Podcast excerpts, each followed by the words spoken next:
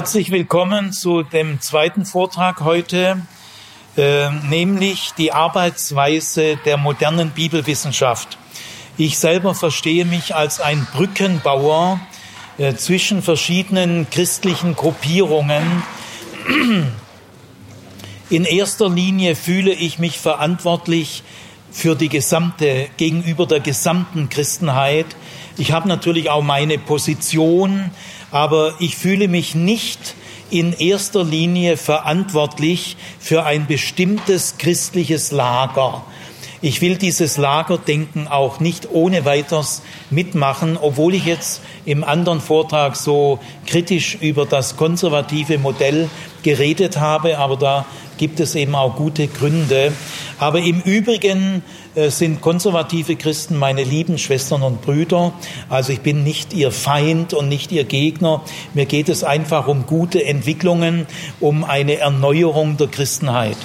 Und zu, meinen, zu meiner speziellen Biografie gehört es, dass ich erst mit 19 Jahren christlich wurde.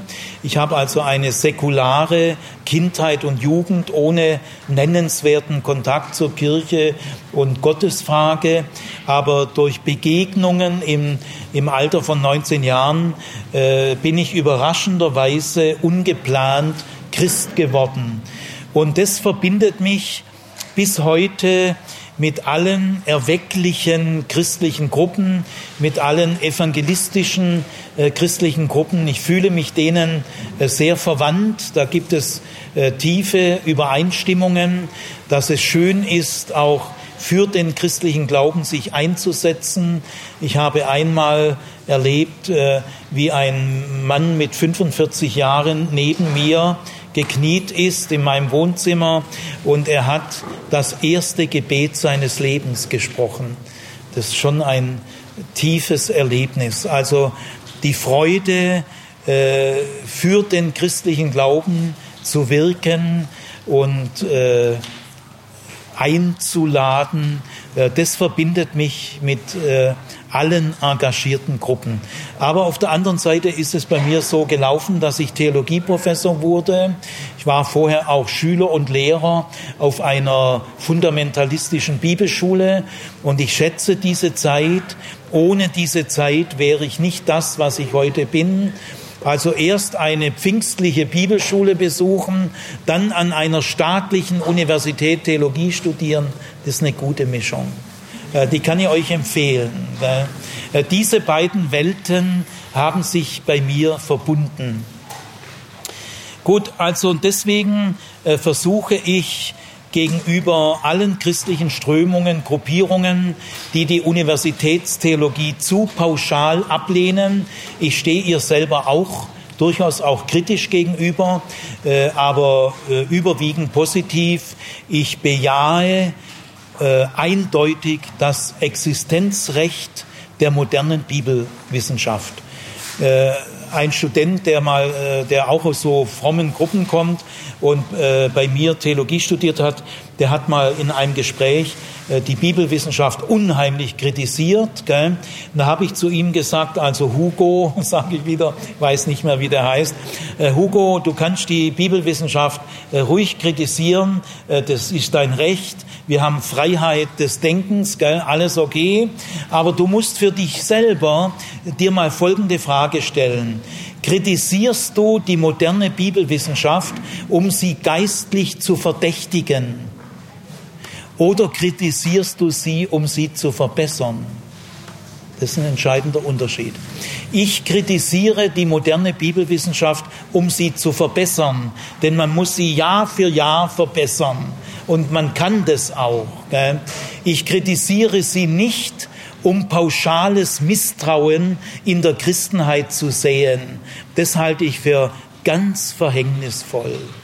Die Pfarrerausbildung, die Religionslehrerausbildung, die Diakonenausbildung erfolgt in Mitteleuropa äh, überall an staatlichen oder staatlich anerkannten Hochschulen und Universitäten. Und diese Ausbildung der Pfarrer, der Religionslehrer und der Diakone darf nicht entfremdet werden von der Gemeinderealität. Wir müssen beieinander bleiben. Gell? Gut, das als kleine äh, Vor, Vorspruch.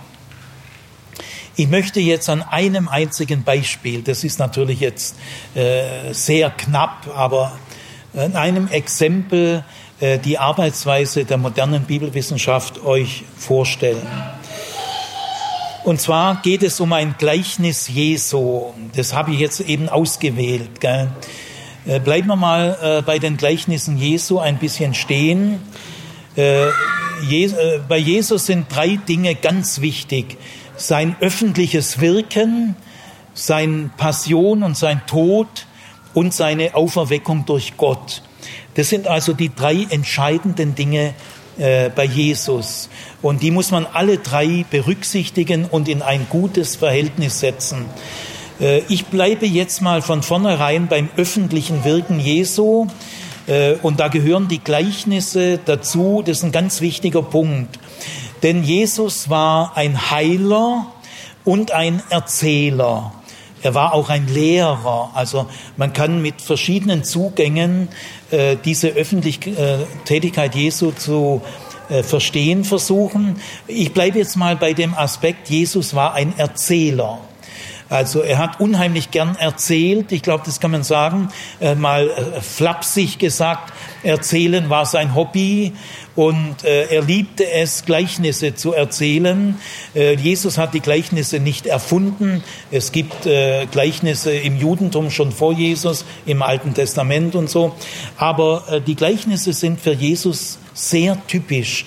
Er hat wie wahrscheinlich kein anderer Jude äh, seiner Zeit äh, sehr viele Gleichnisse komponiert, erfunden und in den Gleichnissen kann man Jesus sehr nahe kommen, denn er produziert ja die Gleichnisse aus seinem Inneren heraus, äh, sie sind sein Werk, die Gleichnisse sind sein erzählerisches Lebenswerk. Und deswegen sind Gleichnisse immer schon sehr wichtig erachtet worden, neben der Bergpredigt und anderen Dingen. Jetzt äh, gibt es einen eigenartigen Umstand, der sehr wichtig ist. Die Christenheit aller Konfessionen, also griechisch-orthodox, russisch-orthodox, die morgenländischen Kirchen, die wir kaum kennen, aber auch die katholische Kirche, die evangelische Kirche, die Freikirchen, also durch die Bank, durch alle christlichen Strömungen hat die Christenheit die Gleichnisse Jesu 1800 Jahre lang als Allegorien verstanden. Ich werde das Wort auch dann gleich erklären. Das ist eine Merkwürdigkeit. Erst ungefähr um 1900 herum begann es, dass ein evangelischer Universitätsprofessor gesagt hat, also das ist nicht gut, wenn man die Gleichnisse äh, als Allegorien versteht, denn sie sind keine Allegorien. Also, äh, und von da an hat eine Blüte der Gleichnisforschung eingesetzt. Man kann sagen, bis ungefähr 1900 äh, liest sich die Geschichte der Gleichnisauslegung quälend, weil wenn man diese allegorischen Gleichnisinterpretationen. Es gibt Bücher, wo, sagen wir mal, die Auslegung des barmherzigen Samariters vom 16. bis 18. Jahrhundert gibt es eine Doktorarbeit. Der hat also tatsächlich äh, 85 Auslegungen im 16. bis 18. Jahrhundert. Und wenn man das liest, ich sage euch, das ist grausam, weil man sehr willkürlich mit diesen Gleichnissen, man hat sie irgendwie als geheimnisvolle Rätsel, die man dann ganz hintergründig deuten muss. Gell? Also wenn das so stimmt, äh, besteht hier ein, ein tragischer Tatbestand, dass eine der Lieblingsgattungen Jesu, die Gleichnisrede, die Christenheit, 90 äh, Prozent der Zeit äh, falsch verstanden hat in ihrem Wesen nicht äh, erkannt hat. Und erst seit 100, stark 100 Jahren ist man aus diesem Fahrwasser draußen. Es entsteht dann wirklich eine Blüte der wissenschaftlichen Gleichnisforschung. Sehr viele Standardwerke über die Gleichnisse, allein in deutscher Sprache seit 1900 bestimmt 20, 30, 40 hochkarätige wissenschaftliche äh, Standardwerke. Sowas hat es vorher nicht gegeben. Gut, ähm, jetzt müssen wir mal als erstes klären, was ist eine Allegorie? Gell? Äh, es gibt in der Bibel meines Wissens nur eine klassische Allegorie. Es gibt schon allegorische Sätze des Paulus über Hagar und Sarah im Galaterbrief. Das sind auch allegorische äh, Modelle. Aber so eine klassische Allegorie gibt es meines Wissens vor allem eine in Hesekiel 17. Und äh, Martin wird uns diese Allegorie, die beginnt äh, Hesekiel 17, Vers 3b, beginnt sie, geht bis Vers 8. Hesekiel 17, 3b. Der große Adler mit großen Flügeln und langen Schwingen, mit vollem bunten Gefieder kam auf den Libanon. Er nahm hinweg den Wipfel der Zeder und brach den obersten ihrer Zweige ab.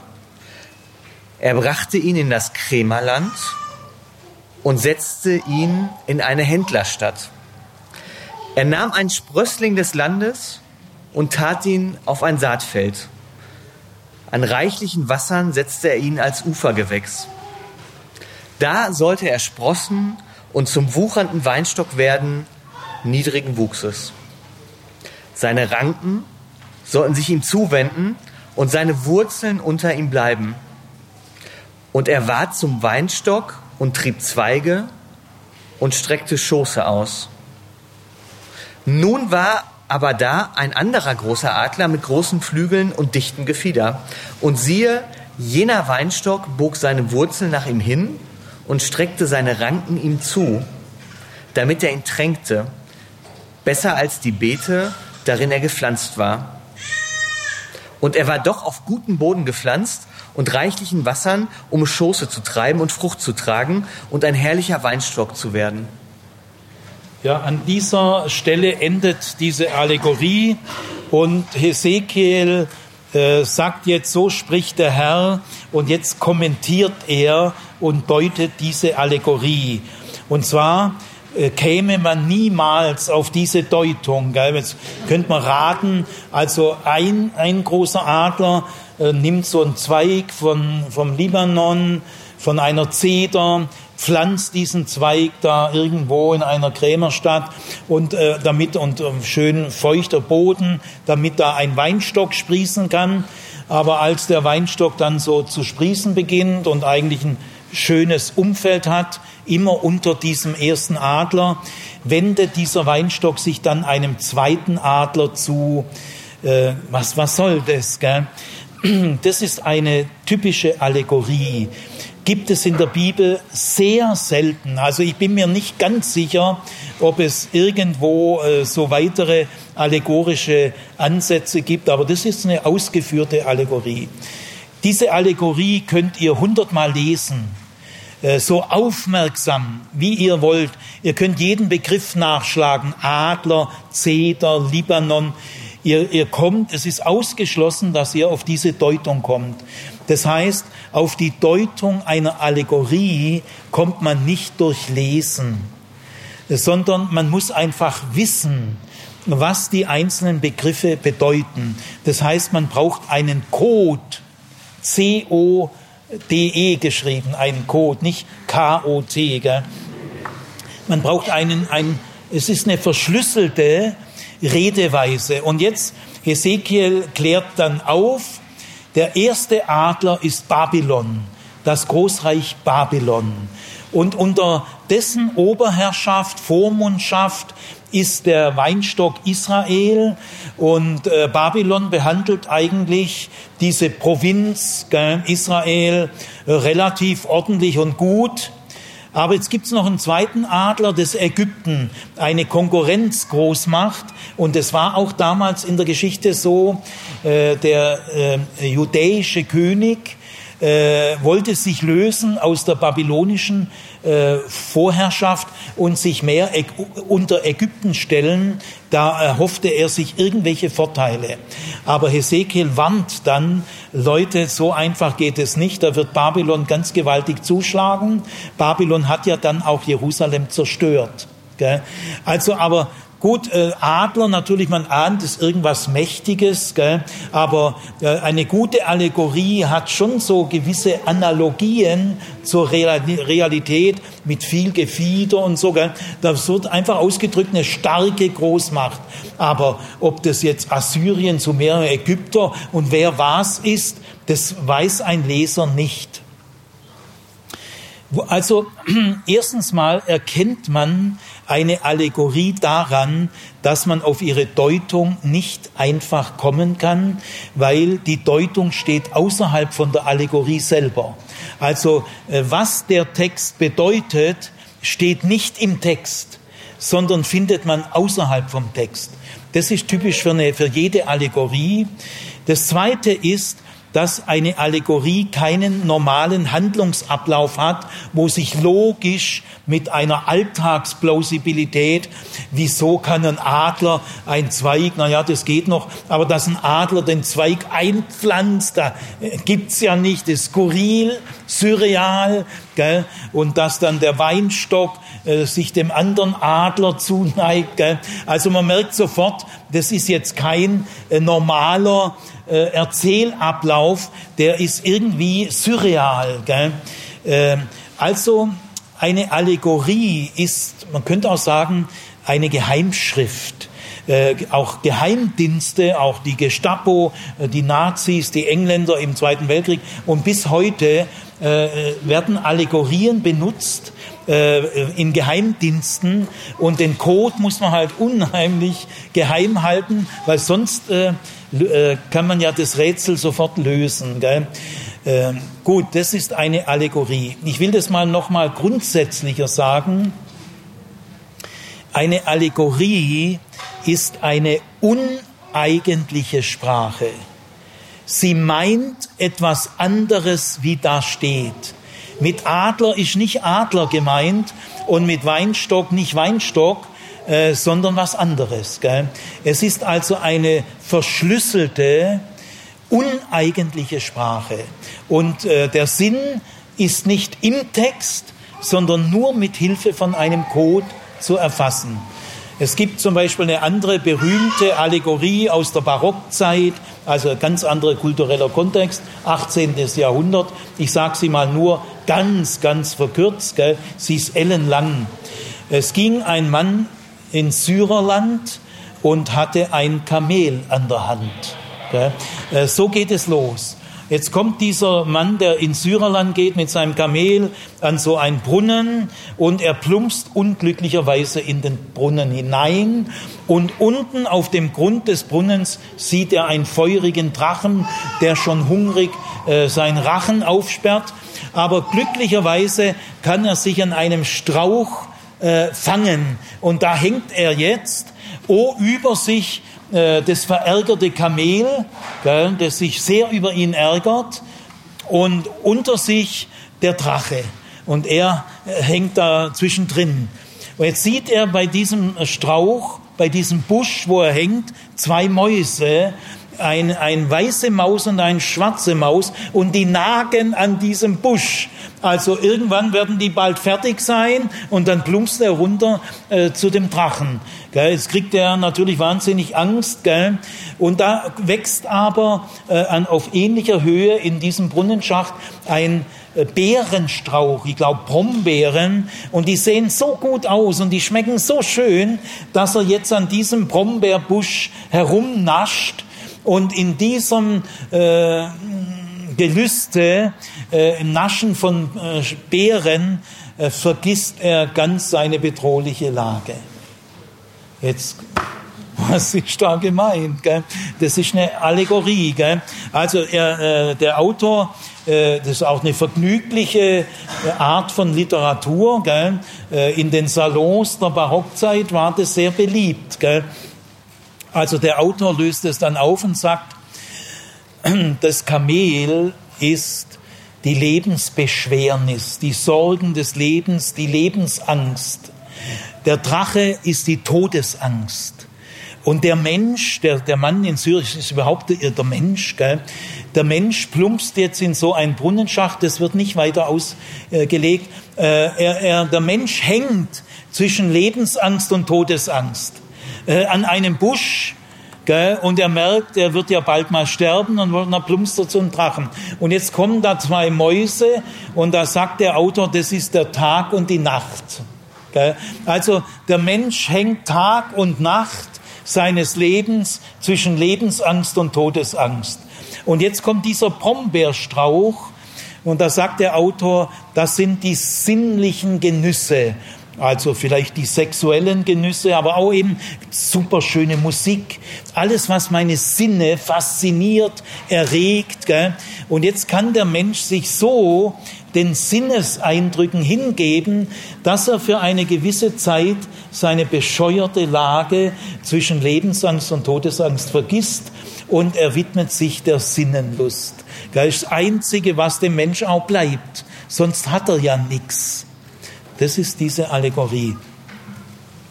Gut, und jetzt, äh, jetzt kommen wir zu diesem merkwürdigen Sachverhalt, eines der großen tragischen Rätsel in der Geschichte der Christenheit. Warum hat die Christenheit 1800 Jahre lang die Gleichnisse Jesu als Allegorien missverstanden. Denn Gleichnisse sind keine Allegorien. Gleichnisse sind eigentliche Sprache, nicht uneigentliche. Also äh, die Arbeiter im Weinberg, das sind wirklich Arbeiter, Tagelöhner. Und der Weinberg ist ein Weinberg. Also Gleichnisse sind nicht verschlüsselte Geheimsprache, äh, sondern der, den Sinn eines Gleichnisses kann jeder Mensch auf der Welt er braucht natürlich zum Teil ein bisschen Hintergrundinformation, aber das steht auf einem anderen äh, Thema. Es gäbe ja auch heutige Gleichnisse, wo das Problem wegfällt.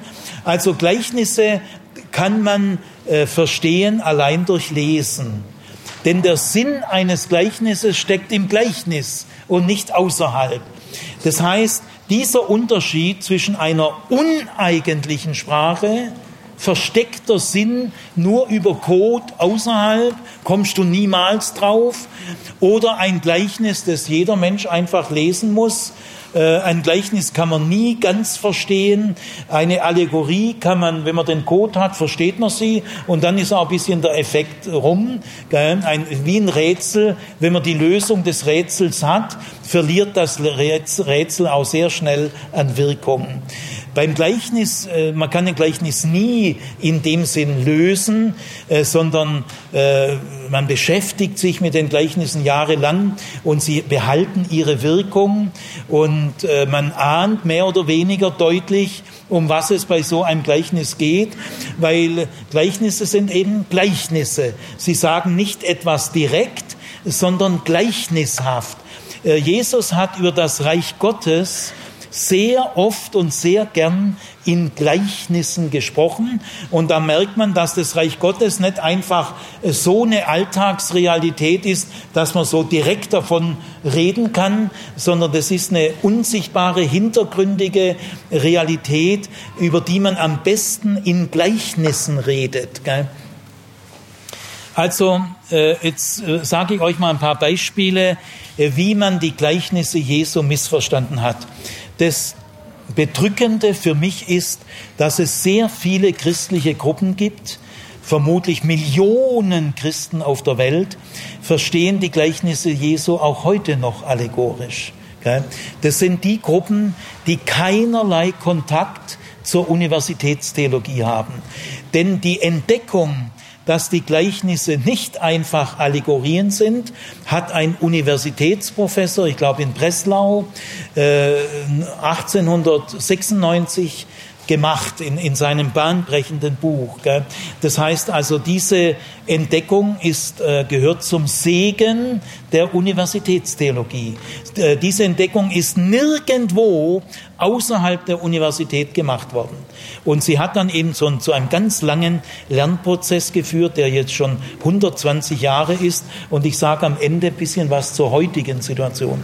Also äh, die Gleichnisse werden von vielen Christen noch immer, wie 1800 Jahre lang, als Allegorien verstanden. Ich sage mal drei Beispiele, aber es gilt für alle, Beisp für alle Gleichnisse. Nehmen wir mal das Gleichnis vom verlorenen Sohn. Da sagen viele Christen, Christinnen, äh, der Vater ist Gott. Nee, das stimmt nicht. Dann ist, dann ist eine Allegorie. Gell? Der Vater ist ein Vater. Äh, das ist ein Bauer, der hat Knechte und Tagelöhner, er hat ein Mastkalb, also man kann ungefähr sagen, äh, ja, das ist ein mittelgroßer Bauernhof. Es steht aber nichts von Parks, von Teichen, von Schmuck. Also ein Großbauer ist es nicht, aber er hat immerhin äh, Tagelöhner und Knechte. Und er hat ein Mastkalb und ein Festgewand. Also man kann diesen Vater soziologisch äh, in der galiläischen Bauernkultur einordnen. Und dieser Vater hat zwei Söhne, das ist wirklich wenig, bei 10 bis 20 Söhnen, aber das ist im Gleichnis halt so, dass viele Gleichnisse Jesu drei Personen haben.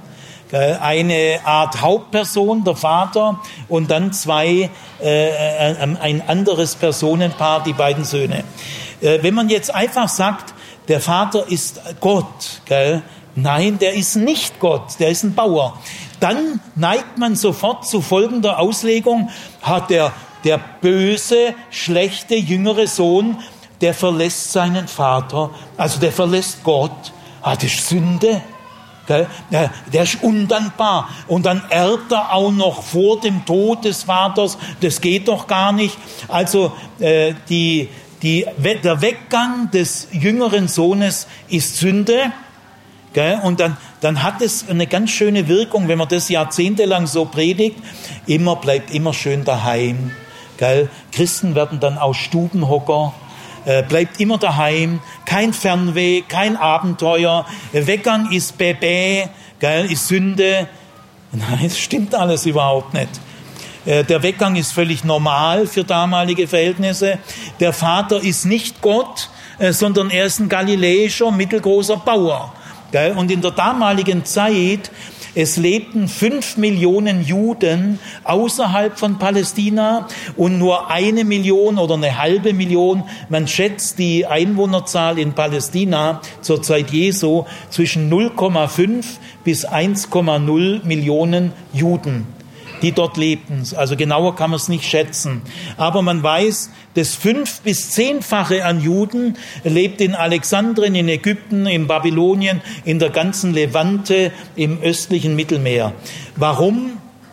Weil Palästina große Hungerzeiten erlebt hat, gerade auch zur Zeit Jesu, weil die römische Besatzungsmacht das Land ausgeblutet hat, äh, die Steuern des Augustus, aber auch die Steuern des Herodes äh, saugten das Land aus.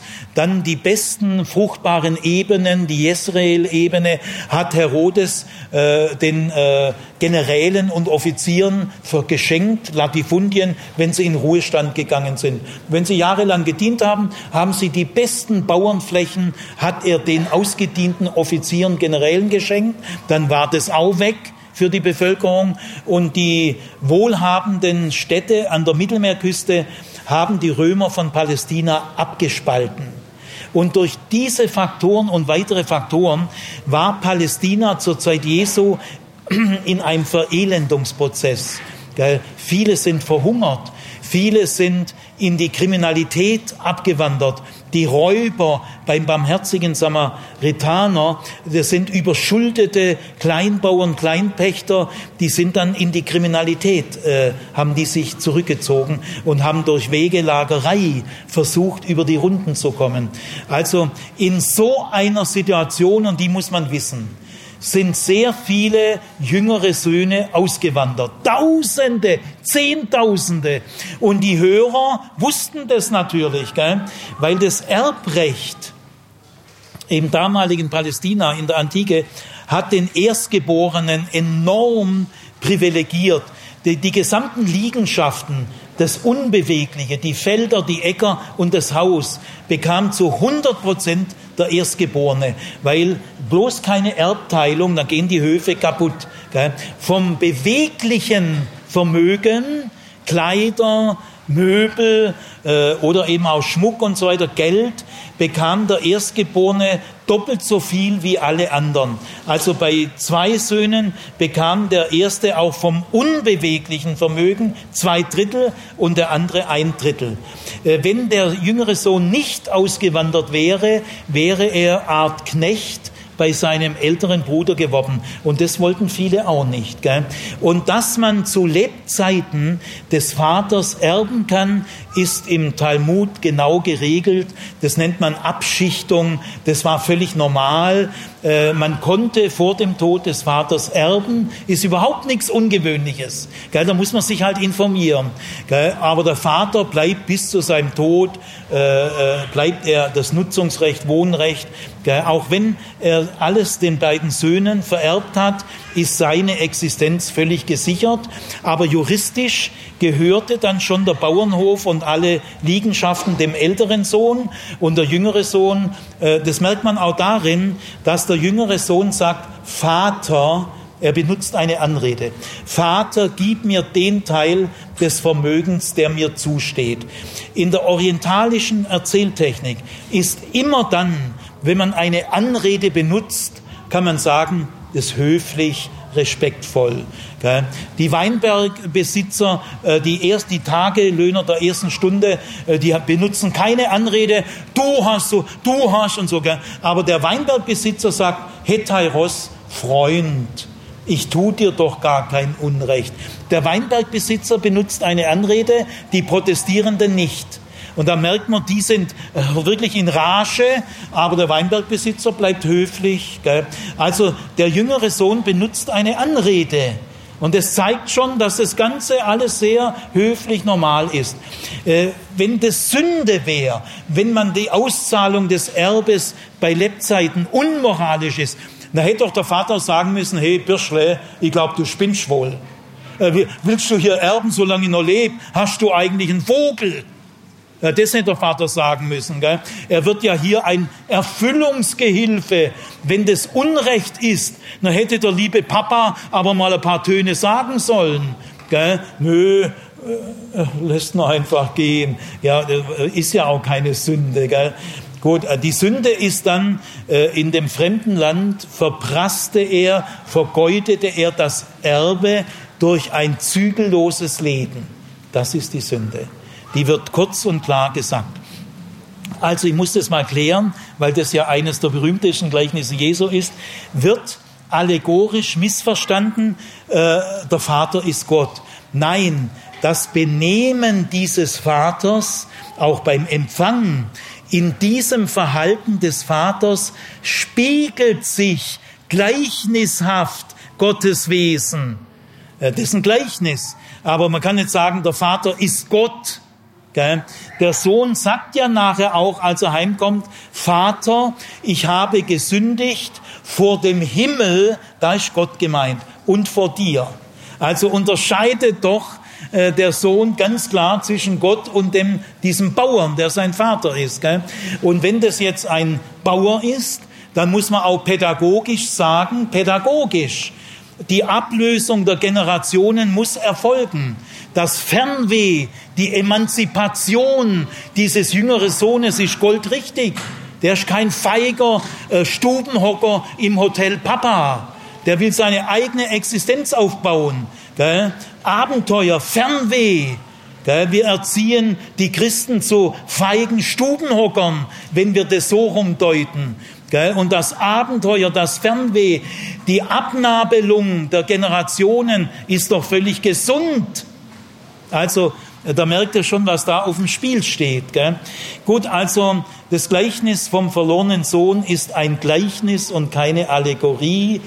Der Vater ist ein Vater, ein galiläischer Bauer.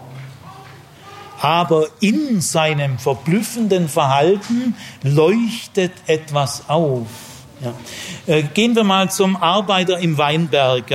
Also da geht ein äh, Weinbergbesitzer morgens zum Markt und dann um 6 Uhr morgens stellt er Tagelöhner, die versammeln sich nämlich auf dem Markt. Am Damaskustor heute in Jerusalem stehen um halb sechs Hunderte von Tagelöhnern am Damaskustor. Aber wenn die Turi, biblische Reisen kommen, um neun ist alles leer. Da sind die alle schon weg. Aber geht mal um halb sechs ans Damaskustor in Jerusalem, ist der ganze Platz voller Tagelöhner. Weil die fangen am Sonnenaufgang an. Dann um 9 Uhr geht er wieder, sieht noch andere. Um 12 Uhr, um 15 Uhr, um 17 Uhr. Lohnt sich doch kaum mehr, weil um 18 Uhr, also ungefähr Sonnenuntergang, ist der Tag rum. Also jetzt habe ich äh, zu diesem Gleichnis, gibt es ja auch einen Vortrag im Internet, äh, das ist unheimlich spannend, äh, diese Frage gerechter Lohn. Dieser Weinbergbesitzer, der handelt schon ein bisschen verblüffend. Also, aber das ist alles, der Marktplatz ist ein Marktplatz, der Weinbergbesitzer ist ein Weinbergbesitzer, die Tagelöhner sind Tagelöhner. Und ein Denar ist ein römischer Denar. Das ist ein Tagesverdienst. Ja, also haben wir den Vortrag gehalten irgendwo. Gell? Jetzt passiert was ganz Typisches. Ein älterer Mann, durchaus gebildet, 70 Jahre alt, lebt aber nur in Gemeindekreisen, die keinen Kontakt äh, zur theologischen Wissenschaft haben. Gell? Der meldet sich jetzt nach meiner leidenschaftlichen Auslegung, die könnt ihr ja im Internet hören, gell? mit unheimlich viel Hintergrundwissen. Und man merkt auch, das Gleichnis wird immer klarer, plausibler, wenn man es als eigentliche Rede versteht, nicht als uneigentliche. Also der sehr gebildete, sympathische, liebenswürdige, äh, reife Christ meldet sich und sagt, Bruder Siegfried, der, der kannte mich, wir waren per Du, ja, das ist ja schön und gut, was du da so erzählst, da mit dem, aber, aber da geht's doch eigentlich um was ganz anderes, nämlich ob man sich in der Kindheit bekehrt oder in der Jugend oder im mittleren Alter oder eben als alter Mensch. Man bekommt immer den gleichen Denar, das ist das ewige Leben. Das, das ist doch der Sinn von diesem Gleichnis. Jetzt, wie, wie, jetzt wollte ich ja auch höflich sein. Gell? Ich wollte nicht sagen, oh Backe, was, was erzählst denn du für einen Scheiß? Gell? Äh, du machst ja das ganze Gleichnis kaputt. Gell? Du, du erledigst ja den Text durch irgendein äh, Bremborium. Das ist das und das ist das und das ist das. Gell? Also ich habe mich dann unheimlich angestrengt und habe gesagt, ja, äh, Bruder, sowieso. Ähm, ja, das ist auch äh, diese Art, äh, Gleichnisse auszulegen, gibt es auch und so. Also ich habe da versucht, gell, damit ich diesen äh, Menschen nicht verletze. Gell. Aber der hat sein Leben lang sehr gebildet. 70 Jahre alt. Äh, das war jetzt erst vor nicht allzu langer Zeit. Also für den sind Gleichnisse Allegorien. Ich sage noch ein drittes Beispiel. Nehmen wir mal den barmherzigen Samaritaner. Die Auslegungsgeschichte von diesem Gleichnis gibt es zwei Doktorarbeiten, die eine durch die ganzen Jahrhunderte und eine Spezialarbeit vom 16. bis 18. Jahrhundert. Das ist natürlich eine unheimliche Fleißarbeit von Doktoranden, die da jahrelang in Universitätsbibliotheken irgendwelche Predigten da, also das ist schon harte Knochenarbeit. Gell? Gut, jetzt äh, sage ich euch mal das Ergebnis. Äh, das wurde natürlich auch als Allegorie verstanden. Jerusalem, was ist Jerusalem? Gell? Schon die Frage ist saublöd. Jerusalem ist Jerusalem. Nein, Jerusalem ist Paradies oder Jerusalem ist die Gemeinschaft mit Gott oder irgendeines. Äh, der eine sagt so, es wird ja auch willkürlich. Es muss halt irgendwie biblisch stimmen. Also Jerusalem ist nicht Jerusalem, 800 Meter über Meer, äh, sondern das ist die Gemeinschaft mit Gott, äh, das ist das Paradies oder sonst wie. Jetzt der Mann, der von Jerusalem nach Jericho geht, das ist die Menschheit. Und die Menschheit fällt unter die Räuber. Wer sind die Räuber? Das ist eigentlich eine saublöde Frage, aber wer sind die Räuber? Ja, das sind die Sünden. die Sünden äh, schlagen den Menschen halt tot. Gell? Die Sünden verletzen, das stimmt ja irgendwie, gell? bloß nicht bei das, das Gleichnis. Gell? Da werden also irgendwelche biblischen Grundgedanken, die irgendwie ja stimmen, werden in dieses Gleichnis dann hineinfantasiert. Also er fällt unter die Sünden. Jetzt liegt er halbtot da. Gell? Jetzt kommen Priester und Levit und die gehen vorbei. Jetzt kommt wieder die saublöde Frage, wer sind die Priester und Levit? Gell? Ja, das ist ja unheimlich interessant. Das ist Tempelpersonal, das Jesus ausgerechnet, gab ja viele Berufe, Schustern, äh, aber er lässt einen Priester und dann auch noch einen Levit. Gell? Also das ist Absicht sehr tempelkritisch. Gell? Nein, nein, also Priester und Levit nicht Priester und Levit, das wäre ja lapidar. Gell? Die allegorische Auslegung sucht auch immer das Fluidum des Mysteriösen. Religion ist geheimnisvoll, ist Offenbarung, da musst du erleuchtet sein. Die Bekehrten sind erleuchtet, die finden den Code. Äh, das ist so das Fluidum. Bloß nichts Normales. Äh, äh, Religion ist alles so hintergründig. Also dieser Drang, muss, irgendwie geheimnisvoll sein. Nein, das ist ein großer Scheiß. Also, wer sind Priester und Levit? Ja, das ist das Alte Testament, vielleicht auch Judentum. so fantasiert man dann rum. Aber dann kommt der barmherzige Samariter des Christus. Und er äh, tut jetzt Öl und Wein in die Wunden. Ich sage euch, das müsst ihr mal lesen. 16. bis 18. Jahrhundert, gell? was die jetzt da, was die da alle in ihrem Gehirn, gell, dieses Gleichnis manipulieren. Gell, den Text ausschalten. Ja, also der eine sagt, das sind die zwei Sakramente, das ist Taufe und Abendmahl. Der andere sagt, nee, das ist Altes und Neues Testament und, und so weiter und so weiter. Man überlegt sich, was könnte das sein? Was stimmt biblisch so ungefähr? Gell? Jetzt tut er den auf den Esel, das weiß ich jetzt nicht mehr, was der Esel ist. Gell? Äh, und dann bringt er ihn in die Herberge, das ist die Gemeinde. Gut, also das ist allegorische Auslegung. Jetzt könnt ihr euch selber fragen, lebt ihr noch in solchen Gruppen, gell, die die Gleichnisse Jesu eine der liebsten Erzählweisen Jesu so verhunzen. Äh, da lobe ich mir die Universitätstheologie. So, jetzt gehen wir zum Gleichnis vom Seemann. Wir müssen uns nämlich fragen, ja, Sapperlot, wie kommt es eigentlich, äh, dass die Christenheit durch alle Konfessionen, das ist wirklich komisch, äh, diese Gleichnisse als Allegorien verstehen. Ja, das hat einen Grund. Und zwar, es gibt ein Gleichnis, das spielt hier die Hauptrolle. Es gibt noch zwei andere, die erwähne ich gleich. Aber die Hauptrolle spielt das Gleichnis vom Seemann. Das Gleichnis vom Seemann äh, ist ein besonders wichtiges Gleichnis. Es ist in mehrfacher Hinsicht einzigartig. Denn erstens mal, das Gleichnis von Seemann kommt in allen drei synoptischen Evangelien vor. Wir lassen mal das Johannesevangelium, da gibt es gar keine klassischen Gleichnisse, da gibt es mehr Bildreden, der gute Hirte und so weiter. Aber bei den Synoptikern, äh, Matthäus, Markus, Lukas, gibt es überall Gleichnisse. Es gibt ganz wenig Gleichnisse, die bei allen drei Synoptikern vorkommen. Das sind nur zwei oder drei, mehr gibt's gar nicht, weil Markus ganz wenig Gleichnisse hat. Also die bösen Winzer zum Beispiel, die kommen auch in allen drei. Gut, also dieses Gleichnis vom Seemann, verlorener Sohn, kommt nur bei Lukas. Äh, barmherziger Samariter nur bei Lukas. Arbeiter im Weinberg nur bei Matthäus. Gell?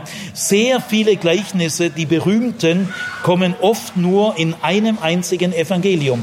Aber Seemann-Gleichnis in allen drei. Jetzt geht's aber noch äh, viel weiter. In allen drei Synoptikern ist das Seemann-Gleichnis das erste Gleichnis, das kommt. Äh, äh gehen wir mal bei Markus, das ist das älteste Evangelium. Markus 4 bringt Markus ein Gleichniskapitel und gleich das erste Gleichnis ist der Seemann. Bei Matthäus, der bringt Matthäus 13 ein Gleichniskapitel, gleich das erste Gleichnis ist Seemann.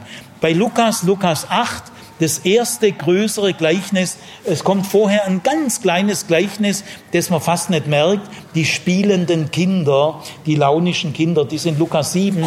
Aber das fällt gar nicht als Gleichnis auf. So gesehen auch bei Lukas das erste klassisch große Gleichnis Sämann. Jetzt dadurch, dass das Matthäusevangelium am Anfang vom Neuen Testament steht, ist das Sämann-Gleichnis auch das erste Gleichnis im ganzen Neuen Testament. Wenn man das Neue Testament von Anfang bis Ende durchliest, das erste Gleichnis ist der Sämann. Also das ist schon was Besonderes. Jetzt geht's aber noch weiter. Äh, nur das Seemann-Gleichnis hat zwei Verse bei sich, bei allen Synoptikern, wo Gleichnisse generell so eine Art Gleichnistheorie, äh, den anderen wird es so erzählt, den anderen alles in Gleichnissen und so weiter. Also es, ist, es werden zwei Verse beigegeben, die ganz allgemein äh, zu Gleichnissen sprechen. Das gibt es sonst nie. Und das Gleichnis des Sämanns hat eine allegorisierende Deutung. Es gibt noch zwei andere Gleichnisse, die auch eine allegorisierende Deutung haben. Die stehen nur bei Matthäus, Unkraut unter dem Weizen und das Gleichnis vom Fischnetz. Die stehen alle drei in Matthäus 13. Aber das erste Gleichnis ist das vom Seemann. Bei Markus der hat überhaupt nur ganz wenige Gleichnisse. Der hat Unkraut unterm Weizen und Fischnetz, hat der Markus gar nicht. Bei Markus Evangelium, das ja das älteste Evangelium ist, hat nur das Gleichnis vom Seemann eine Deutung. Alle anderen Gleichnisse haben gar keine Deutung. Gell? Äh, und da hat schon dieser äh, evangelische Theologieprofessor gesagt, wenn der das, äh, diese Allegorisierung mal beendet hat, der hat gesagt, wenn alle Gleichnisse Allegorien wären, dann hätten wir gar keine Chance, die anderen Gleichnisse zu verstehen, weil die haben gar keine Deutung. Gell? Also 95 Prozent aller Gleichnisse haben keine Deutung, brauchen auch gar keine Deutung, weil sie keine Allegorien Kategorien sind. Äh, man muss sie einfach nur lesen. Aber gleich das Erste hat eine Deutung. Und so kam das jetzt in der Christenheit, dass man sich, das kann man auch ein Stück weit verstehen, äh, dass man gesagt hat, hat das erste Gleichnis ist modellhaft und äh, die Bibel will uns gleich beim ersten Gleichnis zeigen, dass die Gleichnisse Jesu alle Allegorien sind und am ersten Beispiel wird uns das modellartig gezeigt. So kommt es, äh, dass die Christenheit 1800 Jahre lang die Gleichnisse als Allegorien missverstanden hat. Jetzt äh, will ich euch mal das Gleichnis vom Seemann sagen. Das kann ich auswendig, aber die Deutung kann ich nicht auswendig, die wird dann Martin Hühnerhoff gleich sagen. Ich will noch zu diesem Gleichnis vom Seemann sagen, das ist in der Tat ein ganz besonderes Gleichnis. Denn es ist kein Zufall, dass gerade dieses Gleichnis das erste Gleichnis Jesu ist, bei Markus, Matthäus und Lukas. Das liegt auch am Inhalt dieses Gleichnisses. Äh, der Inhalt dieses Gleichnisses ist so grundlegend, dass man wirklich sagen kann, dieses Gleichnis ist die Grundlage aller anderen Gleichnisse. Das kann man tatsächlich auch mit wissenschaftlichen Argumenten kann man das deutlich belegen.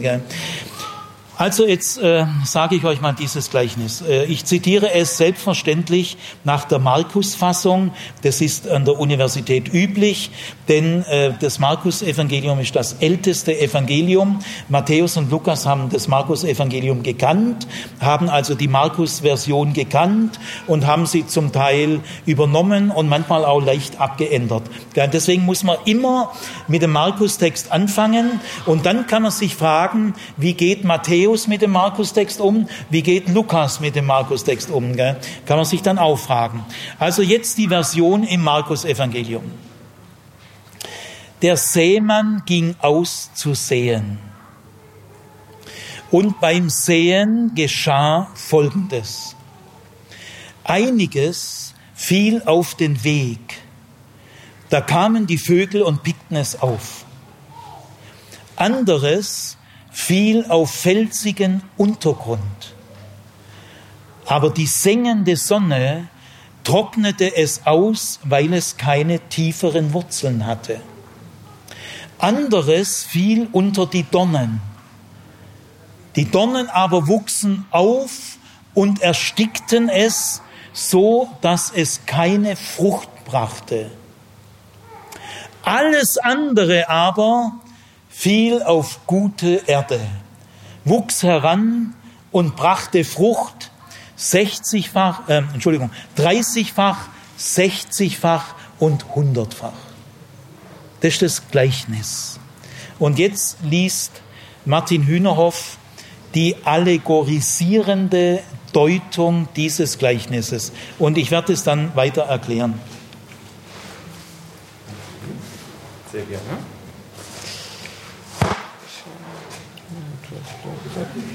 So.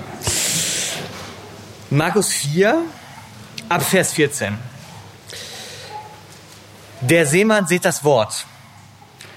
Die auf dem Wege aber sind die, bei denen das Wort gesät wird, und wenn sie es gehört haben, kommt alsbald der Satan und nimmt das Wort weg, das in sie gesät worden ist. Und ebenso sind die auf dem felsigen Boden gesäten, die, welche das Wort, wenn sie gehört haben, alsbald mit Freuden aufnehmen, und sie haben keine Wurzel in sich, sondern sind Menschen des Augenblicks. Wenn nachher um des Wortes willen Trübsal und Verfolgung entsteht, nehmen sie alsbald Anstoß. Und andere sind die unter den Dornen gesäten, das sind die, welche das Wort gehört haben und die Sorgen der Welt und der Trug des Reichtums und die Begierden nach den anderen Dingen dringen ein und ersticken das Wort und es bringt keine Frucht. Und die auf dem guten Boden gesäten sind die, welche das Wort hören und es aufnehmen und Frucht tragen, eins 30-fältig und eins 60-fältig und eins 100-fältig. Dankeschön. Also äh, wegen dieser Auslegung, die klar allegorisierend ist, hat die Christenheit die Gleichnisse Jesu 1800 Jahre lang als Allegorien missverstanden. Äh, jetzt will ich in, äh, in vier Arbeitsschritten, wobei äh, der vierte dann ganz kurz ist, also auf vier Ebenen will ich äh, zeigen, dass diese Auslegung nicht von Jesus sein kann, obwohl sie in dem Text, es heißt, da sprach Jesus. Also in dem Text wird diese Auslegung Jesus in den Mund gelegt, aber ich behaupte jetzt mit den Gründen, die ich euch jetzt öffentlich vortrage, diese Auslegung kann nicht von Jesus stammen. Und das äh, will ich jetzt begründen. Der, der, die erste Ebene, das ist jetzt typisch für moderne Bibelwissenschaft, äh, sie fällt nicht schnell Urteile. Gell? Ich darf mal sagen, die moderne Bibelwissenschaft arbeitet vermutlich hundertmal so sorgfältig, als ihr es für möglich haltet. Weil es gibt eine internationale äh, Fachwelt, es gibt viele exegetische, nationale, internationale Fachzeitschriften und da hauen sich die Fachleute die Argumente um die Ohren, sage ich euch. Die schenken sich nichts. Jeder will mit seiner Theorie, ist ja auch gut so. Konkurrenz bringt hier immer genauere Bibelbetrachtung. Gell? Und was sich in der freien theologischen Universitätsforschung im Laufe der Jahrzehnte international durchsetzt, dürft ihr ruhig Respekt haben. Also äh, äh man, man argumentiert, wenn man das untersucht, auf ganz verschiedenen Ebenen. Und erst wenn die Argumente auf verschiedenen Ebenen äh, sich gegenseitig immer mehr bestätigen, äh, dann kommt man langsam zu dem Urteil, die Auslegung und das Gleichnis selber können nicht vom gleichen Autor sein. Also es kommt mal die erste Ebene, der Wortschatz, das Vokabular.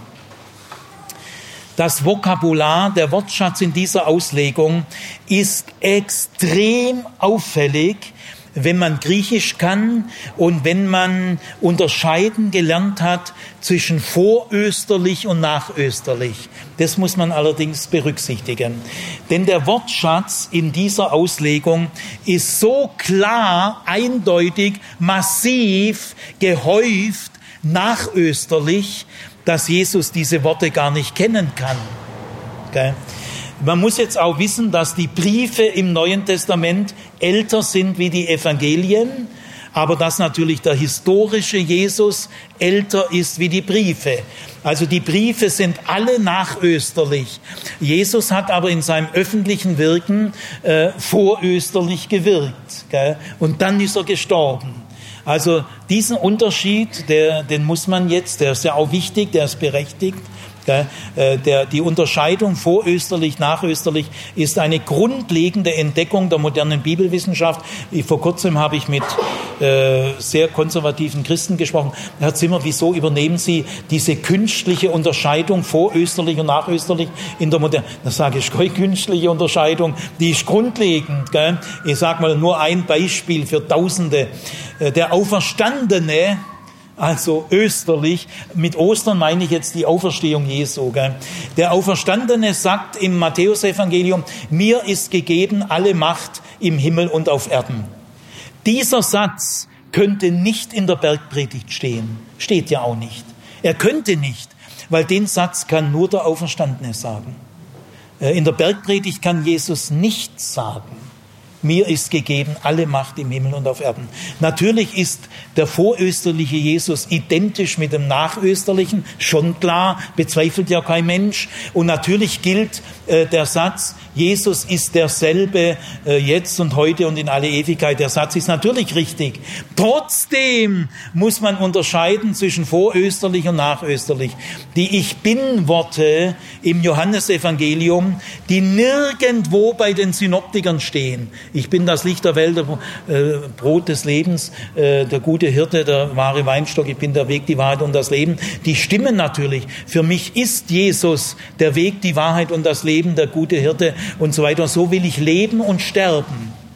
Aber dass Jesus diese Worte vorösterlich gesagt hat, das ist unhaltbar, weil nirgendwo bei den Synoptikern stehen sie. Also ich will nur sagen, da sind wir an einem wichtigen Punkt und äh, da äh, alle Fachleute wissen, wie wichtig es ist, da dürft ihr eben lernen. Lernt. Gut, also jetzt tue ich mal das Vokabular äh, einschätzen. Äh, die Auslegung ist massiv geprägt durch das äh, Wort Hologos, das Wort. Der Seemann sät das Wort. Und jetzt kommt dieser Ausdruck Hologos, das Wort, noch siebenmal, weitere Mal, achtmal in der Auslegung. Sie hörten das Wort, sie nahmen das Wort an, sie nahmen es auf mit Freuden und wegen dem Wort kam Bedrängnis. Also achtmal steht Hologos. Jesus hat es niemals benutzt. Gell? Oder Dabar im, im Hebräischen gibt es Logos auf Hebräisch, Dabar, das Wort. Äh, äh, in, in der Sprache Jesu, in allen Synoptikern, sagt Jesus niemals das Wort. Man, man bezeichnet diese Redeweise, der Seemann sät das Wort. Hier wird das Wort absolut gebraucht.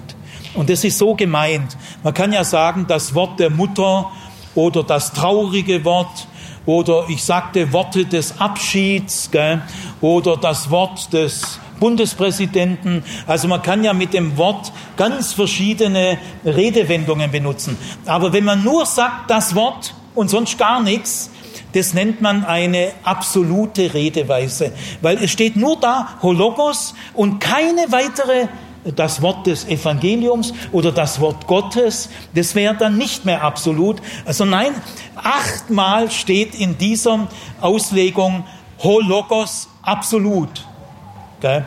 Äh, ja, Jesus äh, hat diese Redeweise niemals benutzt. Gell? Nie. Äh, wie, woher kommt? Ja, Hologos ist nachösterlich. Und zwar, es beginnt dann die urchristliche Missionszeit, Jerusalem, Paulus, gell, das Evangelium breitet sich aus. Und in dieser Zeit, sagen wir die ersten 10, 20 Jahre äh, der urchristlichen Missionsverkündigung, gewöhnt man sich an, einfach absolut zu sagen, das Wort. Das ist eine typisch urchristliche Redeweise. Es geht schon los im ersten Thessaloniker, ist das älteste äh, Brief. Äh, das Wort breitete sich aus. Ja, man muss nicht erklären, was das Wort ist. Die Christen wissen das alle. Gell? Das ist eine typisch urchristliche, äh, es hat sich so eingebürgert. Man meint natürlich das Wort des Evangeliums, das Wort von Kreuz und Auferstehung, das Wort Gottes. Ja, schon gut, aber man sagt einfach das Wort. Gell? Äh, zu mir hat mal vor kurzem ein pietistischer Bruder zu mir gesagt, Bruder Siegfried, dienst du uns mal wieder am Wort? Ja, der denkt ja, wenn das ein normaler Mensch hört, der denkt, jetzt sind die aber wirklich durchgeknallt. Ihr müsst euch mal den Satz auf der Zunge zergehen lassen. Das ist also Geheimsprache. Äh, Bruder Siegfried, dienst du uns mal wieder am Wort. Also dieser liebe pietistische Bruder hat gesagt, äh, Siegfried, ich würde mich freuen, wenn du bei uns mal wieder Bibelarbeit hältst. Das meint er. Aber er sagt, dienst du uns am Wort. Also ich will damit sagen, der hat auch diese urchristliche, absolute Redeweise, dienst du am Wort.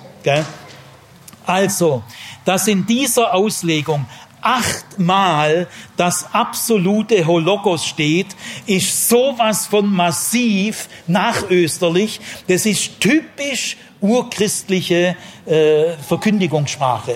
Das Wort nahmen sie an. Gell? Und jetzt kommt auch in diesem Auslegung mehrere äh, äh, Formulierungen, die alle in den Briefen des Paulus in der Apostelgeschichte äh, häufig vorkommen. Gell? Es heißt nämlich, sie nahmen das Wort an. Ja, das äh, sagt Paulus 13 Mal oder 15 Mal. Äh, sie nahmen das Wort auf mit Freuden. Ja, das steht ganz oft in den Briefen. Oder wegen dem Wort kamen sie in Bedrängnis. Gell? Oder wegen dem Wort äh, in Verfolgung. Das sind alles urchristliche Redeweisen.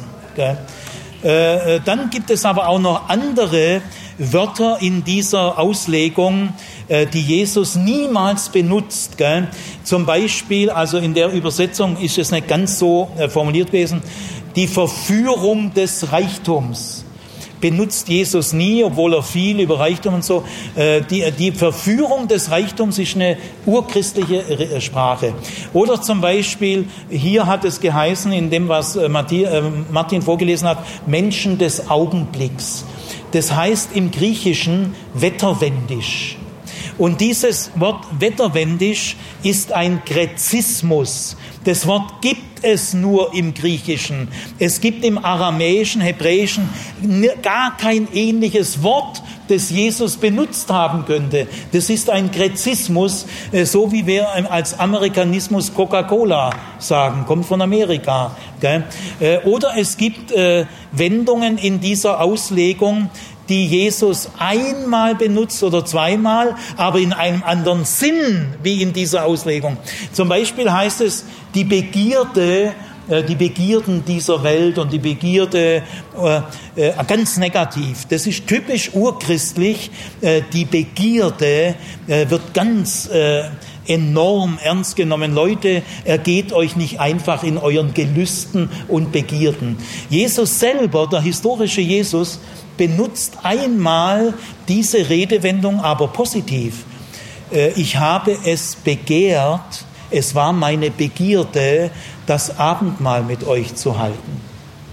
Historischer Jesus, gell? ganz positiv. Äh, es war meine Begierde, mit euch zusammen den letzten Abend zu verbringen. Gut, ich schließe mal, ihr habt jetzt vieles, äh, äh die, die sprachlichen Vokabularanalysen äh, gehen noch äh, wesentlich weiter. Ich fasse jetzt mal zusammen. Die Sprache, der Wortschatz dieser Auslegung ist in einem so extrem auffälligen, massiven Weise von der typisch urchristlichen Terminologie geprägt, dass man äh, nicht umhin kann zu sagen, äh, diese Auslegung ist irgendwann in der urchristlichen Zeit entstanden. Man kann auch nicht gut sagen, das hat man alles untersucht, vielleicht gab es eine aramäische Vorlage, die dann später hellenisiert wurde. Nein, das ist nicht haltbar, weil die Beobachtungen sind so zahlreich, so wasserdicht, dass man, das ist einfach der Wunsch der Vater des Gedankens. Gell? Äh, also allein schon die Analyse des Wortschatzes kommen wir nicht drum herum zu sagen, die Auslegung ist von einem anderen geschrieben, äh, wie der Autor der Seemannsparabel. Jetzt kommt aber die nächste Ebene. Nehmen wir den Aufbau des Gleichnisses und den Aufbau der Auslegung. Äh, die passen nicht gut zusammen, das will ich mal bewusst machen. Äh, das Gleichnis selber ist sehr zielorientiert. Es hat zwar vier Abschnitte, so wie man dann sagen kann, das vierfache Ackerfeld. So nennt man ja das Gleichnis, aber nur von der Deutung her. Der Ausdruck das vierfache Ackerfeld passt sehr gut zur Deutung, aber passt nicht gut zum Gleichnis selber. Das Gleichnis selber äh, beginnt nämlich mit drei Misserfolgen. Äh, einiges fiel auf den Weg, sofort weg durch die Vögel, kann gar nicht keimen anderes auf felsigen Untergrund sieht man gar nicht beim Sehen, dass zwei Zentimeter drunter eine Felsenplatte ist. Das ist oft so bei diesen steinigen Äckern. Gell? Also das zweite, auch Misserfolg, äh, fällt auf felsigen Untergrund. Das dritte, auch Misserfolg, fällt unter die Dornen. Aber alles andere fällt auf gutes Feld. Das heißt, diese vier Abschnitte beim Gleichnis sind nicht gleichbedeutend. Das sind nicht vier statische Menschentypen. Darum geht's im Gleichnis gar nicht. Sondern das Gleichnis ist sehr äh, aufs Ende hin. Das Ende ist der Höhepunkt. Die Ernte lohnt sich trotzdem. Gell? Man kann äh, ganz leicht vielleicht so sagen, äh, Jesus wendet sich zwar auffallend erstmal dem Misserfolg zu, er, er ist so cool, er ist so souverän, dass er sagt, ja, das stimmt schon, es gibt Misserfolg, das sehe ich durchaus, da mache ich mir nichts vor. Ich verwende sogar drei Viertel vom Text, 75 Prozent äh, auf der Misserfolg. Es muss irgendeinen Grund haben, gell? dass Jesus dem Misserfolg in voller Gelassenheit, in voller Souveränität sagt, gut, ihr redet mal 75 Prozent über Misserfolg, damit ihr mal zufrieden seid. Ihr, ihr, ihr seht, ich nehme eure Gegenargumente völlig ernst. Ich greife die auf. Ja, hast recht, ja, ja da geht man äh, Weg und sagen, ja, und dann, für, für, also es geht im Reich Gottes, geht auch wirklich ganz schön was schief, gell? Das ist wie ein Zwar zum Aber. Zwar fällt einiges auf die Donne, zwar fällt einiges auf den Untergrund, zwar fällt einiges unter die, äh, unter die äh, äh, Donnen, aber die Ernte lohnt sich trotzdem. Äh, kein Seemann würde sagen, weil einiges auf den Trampelpfad, die, die, die Äcker waren nämlich durch Trampelpfade parzellenartig, da fallen, die, die, die Fläche ist so klein, man merkt, dass Jesus an Kleinbauern denkt. Die müssen in jede Ecke sehen. Gell? Man merkt, er ist ein Mann der Unterschicht. Er kennt das Leben der Kleinbauern. Ja, die müssen so in jede Ecke sehen, da kann ich nicht vermeiden, dass einiges auf die Trampelpfad, natürlich nicht mitten auf der Weg, aber so auf dem Rand, ja, die, die Vögel merken das sofort und picken es weg gell? und so weiter. Also ich will euch mal äh, so sagen, Jesus hat eine Zuversicht, die sitzt so tief, dass sie 75 Prozent der Aufmerksamkeit dem Misserfolg widmen kann. Das kann Jesus sich leisten. Das wäre so, wenn, ich, wenn ihr jetzt alle Atheisten wärt und dann würde ich sagen, ja, Herr Professor, sowieso, Ihr atheistisches Argument, da ist schon was dran, das sehe ich auch, ja, das stimmt. Äh, ja, äh, Ihr Gegenargument, ja, ja, stimmt auch, völlig richtig, da haben Sie recht, Sie sehen was ganz Richtiges. Und da, ja, da haben Sie auch recht, aber wissen Sie, ich glaube trotzdem. Gell? So ein Effekt ist das. Also äh, die Misserfolg ist fast nur die Vorbereitung zum Erfolg.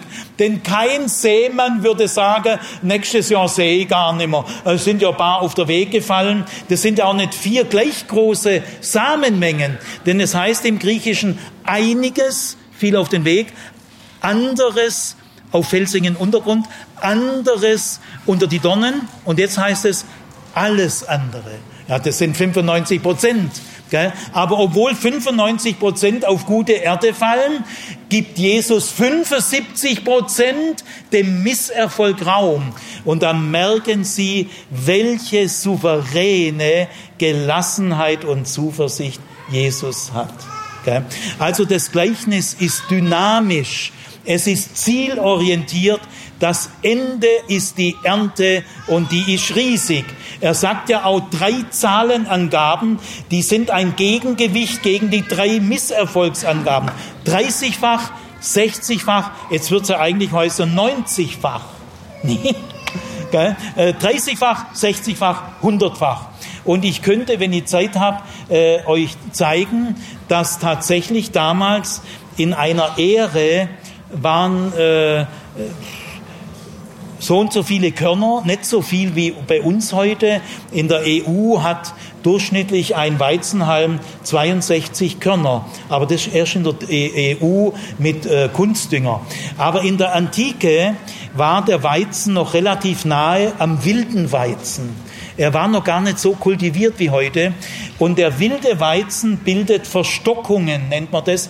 Er bildet unterirdisch, hat er Verbindung zu nochmal einem Halm und jetzt kommt nochmal ein Halm raus. Die sind, das ist ein, eine Weizenehre, äh, bildet mehrere Ähren durch unterirdische Verstockungen.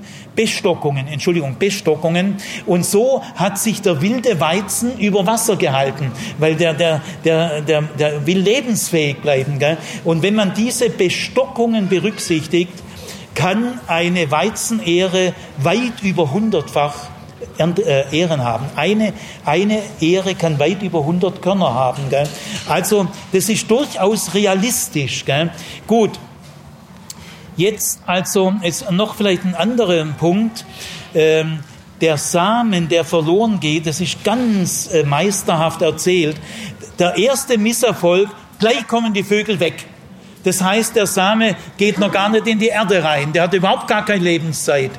Beim zweiten felsiger Untergrund, der keimt jetzt schon, also die, die Dauer im Misserfolg wird immer länger, da ist eine Steigerung drin. Äh, er bildet Wurzeln, aber verdammt nochmal, Felsenplatte, keine tiefen Wurzeln, Sonne ausgedörrt. Drittens, er fällt unter die Dornen. Äh, man pflügt im Orient erst nach dem Säen. Und die Dornen stehen noch vom Sommer. Es ist äh, Wintergetreide, das ist November. Und da stehen noch die Dornen von der Sommerzeit. Aber die kann man nicht vermeiden, äh, sondern man sieht halt dann auch einiges unter die Dornen. Das geht schneller so. Aber die Dornen wachsen schneller wie der Weizen. Aber jetzt wachsen sogar schon, äh, die, die, die haben ein gewisses Wachstum, aber die Dornen überholen es und ersticken es. Das heißt, dieser Misserfolg hat eine Steigerungstechnik. Äh, die ersten äh, Körner gleich weg, die nächsten ein bisschen und die dritten immerhin, aber geht dann immer noch schief. Und bei dem dritten Misserfolg, wo die Samen am längsten wachsen, heißt es auch, brachte aber keine Frucht. Jetzt kommt zum ersten Mal das Wort Frucht und das leitet über zum Höhepunkt der Ernte. Das brachte noch keine Frucht, aber alles andere bringt Frucht. Also dieser Text ist meisterhaft erzählt. Es heißt auch am Anfang einiges, beim zweiten und dritten anderes und beim vierten alles andere. Außerdem wechselt die Zeit. Äh, die drei Misserfolge sind im Aorist geschrieben. Das ist erste Vergangenheit, aber ereignishaft. Dass doch mal was passiert, noch verwendet man den Aorist. Im Griechischen gibt es zwei Zeiten für die erste Vergangenheit. Gell? Aorist ist punktuell erlebnisbezogen. Ja, die Vögel kommen pick weg. Ja. Aber der vierte, die Ernte ist normales Imperfekt, ist dauerhaft. Also Jesus wechselt, oder der Text zumindest, wechselt auch die Zeit. Jetzt gehen wir mal, das ist ein Aufbau, also ich würde es so zusammenfassen, dieses Gleichnis zeigt wie kein anderes Gleichnis die Tiefe der Zuversicht Jesu, obwohl er illusionslos realistisch ist. Er, er tut nichts schönreden. Er gibt dem Negativen weiten Raum. Er kann sich's leisten, gell? weil seine Zuversicht äh, siegt über 75 Prozent Negativität. Das ist eine souveräne Zuversicht, kann ich euch sagen. Was wird in der Auslegung draus? Vier Menschentypen. Statisch, additiv, äh, das gibt den Menschentyp A, B, C, D. Und äh, das Merkwürdige bei der Auslegung ist, dass die Ernte gar nicht besonders betont wird. Die wird gar nicht so groß ausgelegt, weil dem Autor der Auslegung geht es um die Selbsterforschung des christlichen Lesers. Prüfe dich, ob der, die Vögel sind Satan, ob der Satan bei dir da rumpickt. Äh, prüfe dich, ob du wetterwendig bist, äh, keine langen Wurzeln hast. Gell? Übrigens, der Ausdruck Wurzel für seelische Stabilität äh, gibt es im Aramäischen gar nicht. Das ist ein Gräzismus. Dass man das Wort Wurzel als Metapher verwendet für seelische äh, Stabilität, das kennt Jesus gar nicht. Gell? Also das fällt mir nur auch noch, es gibt noch viel mehr Beobachtungen. Also während das Gleichnis ein Zuversichtstext ist, optimistisch im, und dynamisch mit finaler Tendenz. Gell? Die Samen werden immer äh, weiter und alles zielt auf den Höhepunkt zu. Zeitwechsel, alles andere spielt alles keine Rolle in der Auslegung. Einfach vier Beispiele, gleich wichtig nebeneinander. Und die drei Misserfolgsgleichnisse werden am intensivsten allegorisiert, weil das ist jetzt ein Ermahnungstext. Das Gleichnis selber ist eigentlich ein Hoffnungstext, ein Zuversichtstext im Angesicht der Widerstände, die Ernte kommt. Aber jetzt wird es ein prüfe dich. Die ersten drei, die ja eigentlich im Gleichnis nur ein Verhältnis haben vom Zwar zum Aber, die haben jetzt der Hauptton, weil äh, äh, die Christen werden ermahnt, passt auf, erforscht euch selber, prüft euch. Gell? Also ich fasse zusammen, der Aufbau dieser, dieses Gleichnisses und der Aufbau der Auslegung sind tief unterschiedlich. Jetzt kommt die dritte Ebene. Das ist der Inhalt. Der Inhalt. Also ich habe erste Ebene Wortschatz, zweite Ebene Aufbau, passt auch nicht gut, dritte Ebene der Inhalt. Äh, Im Gleichnis geht es eigentlich um das Schicksal der Saat. Äh, der Ackerboden ist, äh, der, der, muss natürlich erwähnt werden, aber es geht eigentlich um das Schicksal der Saat. Gell? Und dann heißt ja auch, einiges viel. Es ist ja der Seemann mit seiner Handbewegung. Da kann doch der Samen nichts dafür, wenn die Handbewegung des Seemanns äh, ihn auf der, auf der Weg kickt. Gell? Das heißt einfach viel, viel und, äh, auf Felsenuntergrund, viel unter die Dornen, viel auf gutes Erdreich. Ja, da kann doch der Samen nichts dafür. Gell? Aber in der Auslegung wird es jetzt ein ethisches Problem. Also jetzt ist der Samen verantwortlich, wohin er gefallen ist. Das passt nun wirklich nicht zum Gleichnis. Gell? Äh, äh, auffällig ist auch, dass der Seemann selber gar nicht gedeutet wird, meint natürlich Christus. Gell? Der Seemann sät das Wort.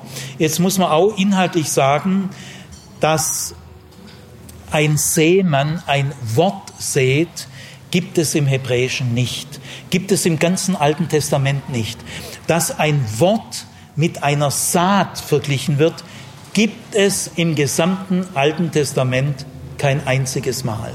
Es gibt eine Saatmetaphorik. Es gibt drei Stellen im Alten Testament, wo Gott etwas sät. Ich sage sie euch gleich. Und im Neuen Testament, 1. Korinther 15, es wird gesät, Passivum Divinum, gemeint ist Gott sät. Es wird gesät in Schwachheit und Vergänglichkeit. Da meint Paulus die erste Schöpfung, wir werden alle alt und sterben und sind Sünder. Und es wird hier ausgedrückt, es wird gesät in Schwachheit und Vergänglichkeit. Dann wieder, es wird gesät in Unverweslichkeit und Kraft. Das ist die biblische, die jesuanische Redeweise, nämlich die Saat ist nicht im, im Griechischen, sondern im Hebräischen. Die Saat ist der Inbegriff für Neues. Nichts hat so viel neue Potenzen wie ein Samenkorn. Wenn jemand was sät, dann beginnt etwas Neues. Äh, da ist Lebenszuversicht drin. In dem Samen, da steckt Power, da beginnt das Reich Gottes. Im, im Gleichnis ist gemeint, äh, Gott sät, denn äh, im Alten Testament sät immer Gott. Auch im 1. Korinther 15, es wird von Gott gesät, erste Schöpfung, zweite Schöpfung. Gott sät immer Menschen im Hosea, in Sacharja, in Jeremia. Äh, Gott sät Menschen. Äh, gemeint ist, er will Menschen gewinnen, er will Menschen sammeln, äh, er will Israel erneuern. Also säen ist im Hebräischen immer, wenn es metaphorisch ist, nicht wirklich ein Bauer, ist immer Gott der Sehende und gesät werden immer Menschen. Aber im Griechischen ist der Ausdruck, das Wort wird gesät, ganz üblich. Es gibt viele Stellen bei Sokrates, Platon, äh, das Wort wird hier, ist wie ein Samen. Äh, ist ja auch schön, stimmt ja auch, aber es ist hellenistische Kultur.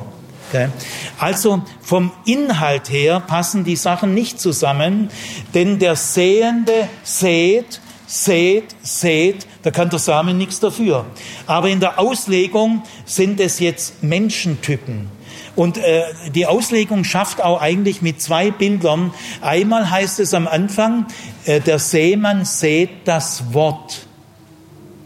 Aber dann heißt es, die unter die Dornen gesäten sind die, jetzt sind es auf einmal Menschen. Da ist ein Bruch drin. Gell? Äh, die Auslegung schafft mit einem doppelten Bild. Am Anfang sät der Seemann das Wort sehr hellenistisch begreifbar. Also Christen, die hellenistisch gebildet sind, nachösterlich, die können das ganz leicht so formulieren. Gell? Aber dann auf einmal ist das Gesäte nicht das Wort, sondern bestimmte Personengruppen. Gell? Also auch inhaltlich passt es nicht gut zusammen.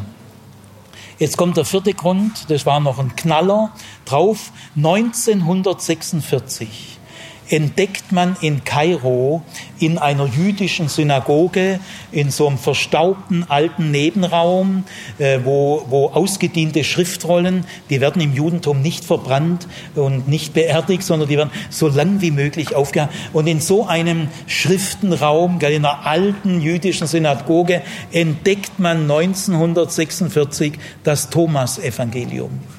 Äh, man hat schon also eine Abschnitt des Original. Es gibt keine Originale von keiner biblischen Schrift. Gell? Aber man entdeckt eine Abschrift des Thomas-Evangeliums. Man wusste seit dem zweiten Jahrhundert, dass es das Thomas, es gibt ja viele apokryphe Evangelien, Petrus-Evangelium, Eboniter-Evangelium, Jakobus-Evangelium. Also es gibt viele apokryphe Evangelien, die nicht die Qualität und der kanonischen Evangelien haben. Man sagt heute in der modernen Bibelwissenschaft, das Thomas-Evangelium ist von allen apokryphen Evangelien das qualitativ beste. Man nimmt an, mit guten Gründen, dass es sechs bis acht Jesus-Worte im Thomas-Evangelium gibt, die Jesus tatsächlich gesagt hat und die in den äh, kanonischen Evangelien nicht stehen. Also das Thomas-Evangelium hat schon ein gewisses Gewicht. Gut, ähm, also man hat immer gewusst, dass es das gibt, weil die Kirchenväter zitieren aus dem Thomas-Evangelium, aber man hat es nie vor sich gehabt. Jetzt findet man 1946 das Thomas-Evangelium und da steht das Gleichnis vom Seemann drin, ohne Auslegung. Interessant. Also das Thomas-Evangelium kennt einen Überlieferungsstrang, in dem das Gleichnis vom Seemann ohne Auslegung. Thomas Evangelium stammt aus dem zweiten Jahrhundert, wo also das Seemann-Gleichnis 100 Jahre lang ohne die Auslegung überliefert worden ist.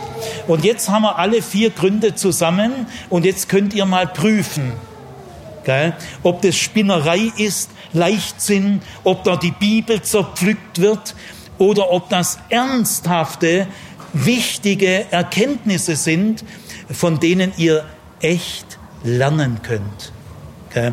Also Wortschatz, Aufbau, Inhalt und der Fund des Thomas-Evangeliums sprechen alle dafür, dass äh, die Auslegung des Seemannsparabel nicht von Jesus stammt. Jetzt will ich ein paar Schlussworte machen. Das heißt aber nicht, dass diese Auslegung minderwertig ist.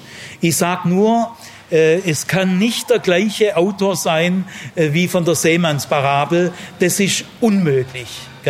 Aber die Auslegung, jetzt will ich mal diese Auslegung loben, denn sie ist für mich auch Gottes inspiriertes Wort. Die ist trotzdem Gottes inspiriertes Wort. Ich finde die Auslegung verdammt gut, aber sie stammt halt nicht von Jesus. Man muss also das historische Urteil, diese Auslegung kann nicht von Jesus sein. Das ist ein historisches Urteil. Darf man nicht verknüpfen mit einer theologischen Abwertung. Denn der Heilige Geist wirkt in der Urchristenheit. Da bin ich äh, mit allen Christen fest davon überzeugt.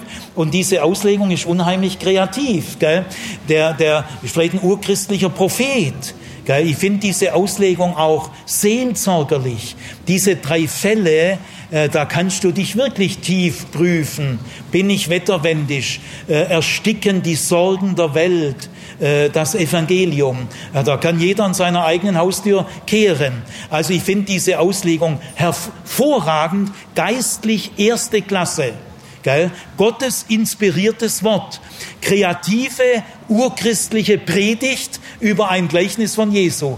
So hat der das mal in seiner, vielleicht hat er da so Leute gesehen, die da so äh, apathisch, interesselos, kein Feuer mehr, keine erste Liebe mehr in meiner Gemeinde. Oh, denen schicke ich jetzt mal diese Auslegung. Und da wachen die Leute wieder auf. Also vielleicht hat diese Auslegung eine Erweckung ausgelöst. Also ich halte es für möglich oder tiefste Gewissenerforschung. Also ich lobe lobe diese Auslegung. Sie ist kreativ, sie ist äh, speziell, gell? sie ist mutig. Gell? Er greift da eine bestimmte Sache auf und wendet sie vielleicht auf eine Problemlage prophetisch an.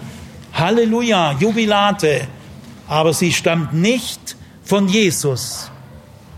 Gell? Jetzt äh, Schlusswort. Es gibt heute eine kleine konservative Gruppe an der Universität. Es gibt immer wieder den Versuch, man hat ja auch im katholischen Versuch, das Zweite Vatikanische Konzil rückgängig zu machen, ist vielen schon zu freiheitlich. Es gibt vor allem in der katholischen Kirche, aber auch außerhalb, ich will nicht die katholische Kirche speziell jetzt äh, äh, treffen, ich bin durch und durch ökumenisch.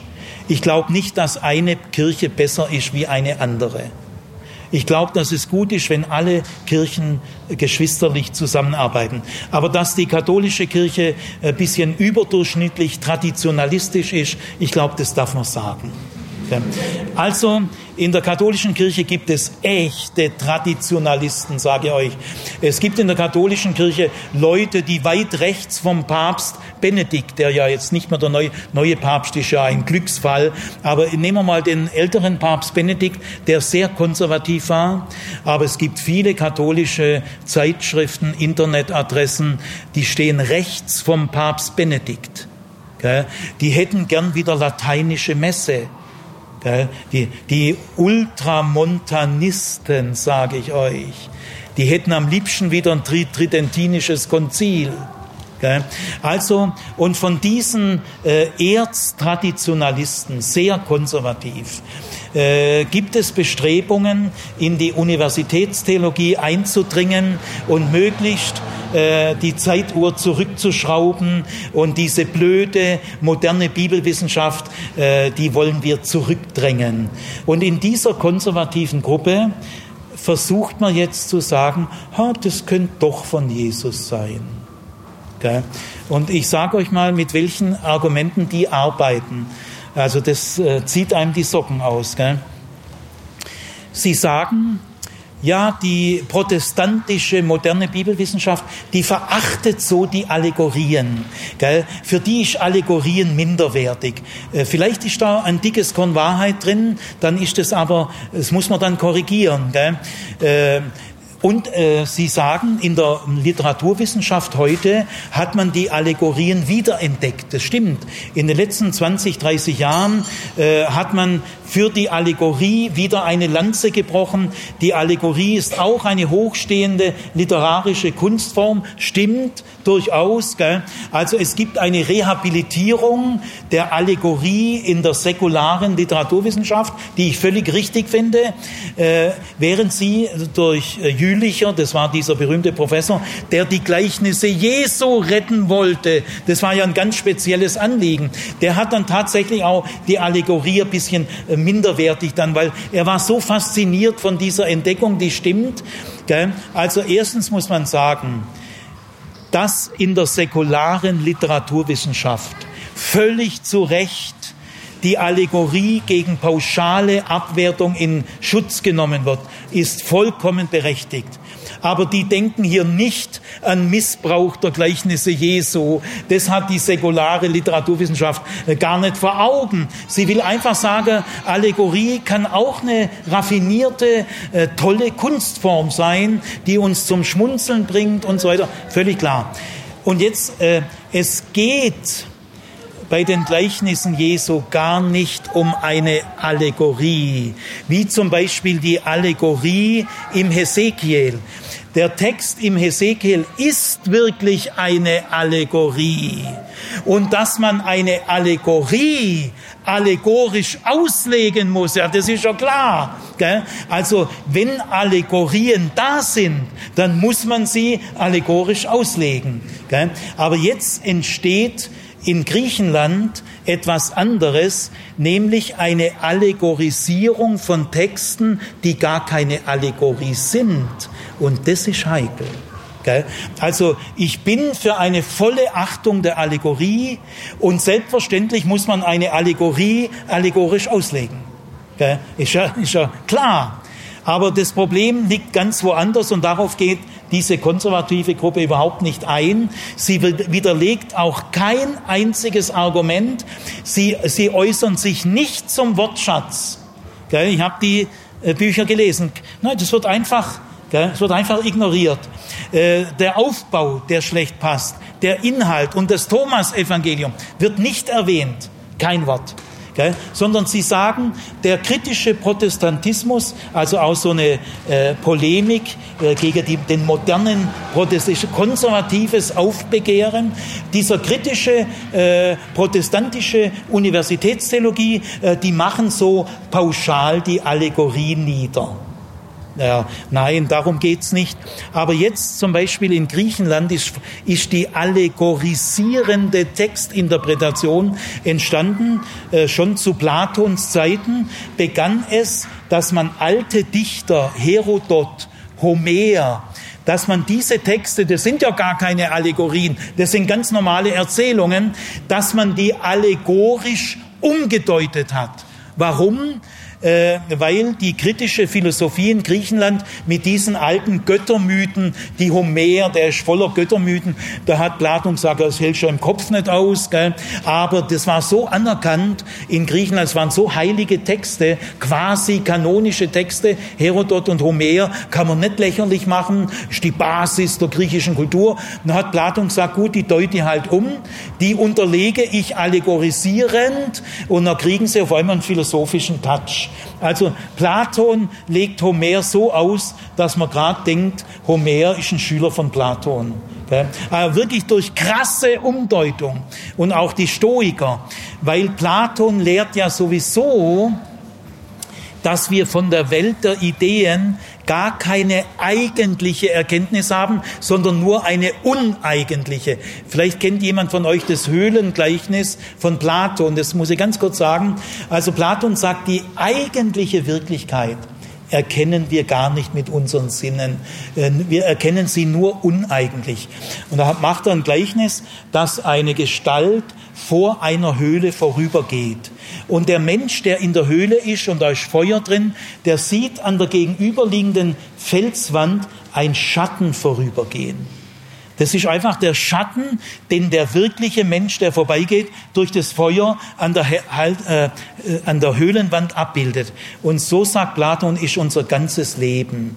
Äh, die Welt der Ideen können wir gar nicht eigentlich erfassen. Wir erfassen nur den Schatten, das Uneigentliche. Und deswegen hat Platon ein ganz problematisches Verhältnis zu eigentlichen Texten. Er unterlegt ihnen gern einen uneigen, also einen hintergründigen Sinn. Und als das im Hellenismus üblich wurde, drang es auch in die alte Kirche ein, nach Alexandrien und so weiter. Da wurde die allegorisierende Auslegung von nicht allegorischen Bibeltexten üblich. Und das führt zur Willkür. Dann hat man den vierfachen Schriftsinn entwickelt und einer der, der, der erste Sinn ist der eigentliche grammatische. Den hat man abgewertet. Aber dann gibt es einen äh, moralischen Hintersinn, es gibt einen eschatologischen Hintersinn und einen allegorischen. Das ist die vier Sinne eines Bibeltextes. Da hat Luther gesagt, Schluss mit dem Käse, es gibt nur den ersten den grammatischen Sinn. Das ist der einzige. Und der gilt. Der ist verbindlich. Das ist eine Offenbarung. Also, ich möchte äh, gegenüber diesem, diesem konservativen Aufbegehren von Traditionalisten und konservativen Leuten, die das Rad der Geschichte zu gerne zurückdrehen würden, würde ich sagen, Wortschatz, Aufbau, Inhalt und Thomas Evangelium. Alles vier zusammen, das müsste man erstmal richtig widerlegen, schafft aber niemand. Äh, aber dass Allegorien zu achten sind, da haben Sie recht. Aber es geht ja gar nicht um Allegorien, sondern es geht um allegorische Umdeutung von Bibeltexten, die gar nicht allegorisch gemeint sind. Und das in der Universitätstheologie wieder einführen zu wollen, ist eine enorme Gefahr von Seiten der Erztraditionalisten.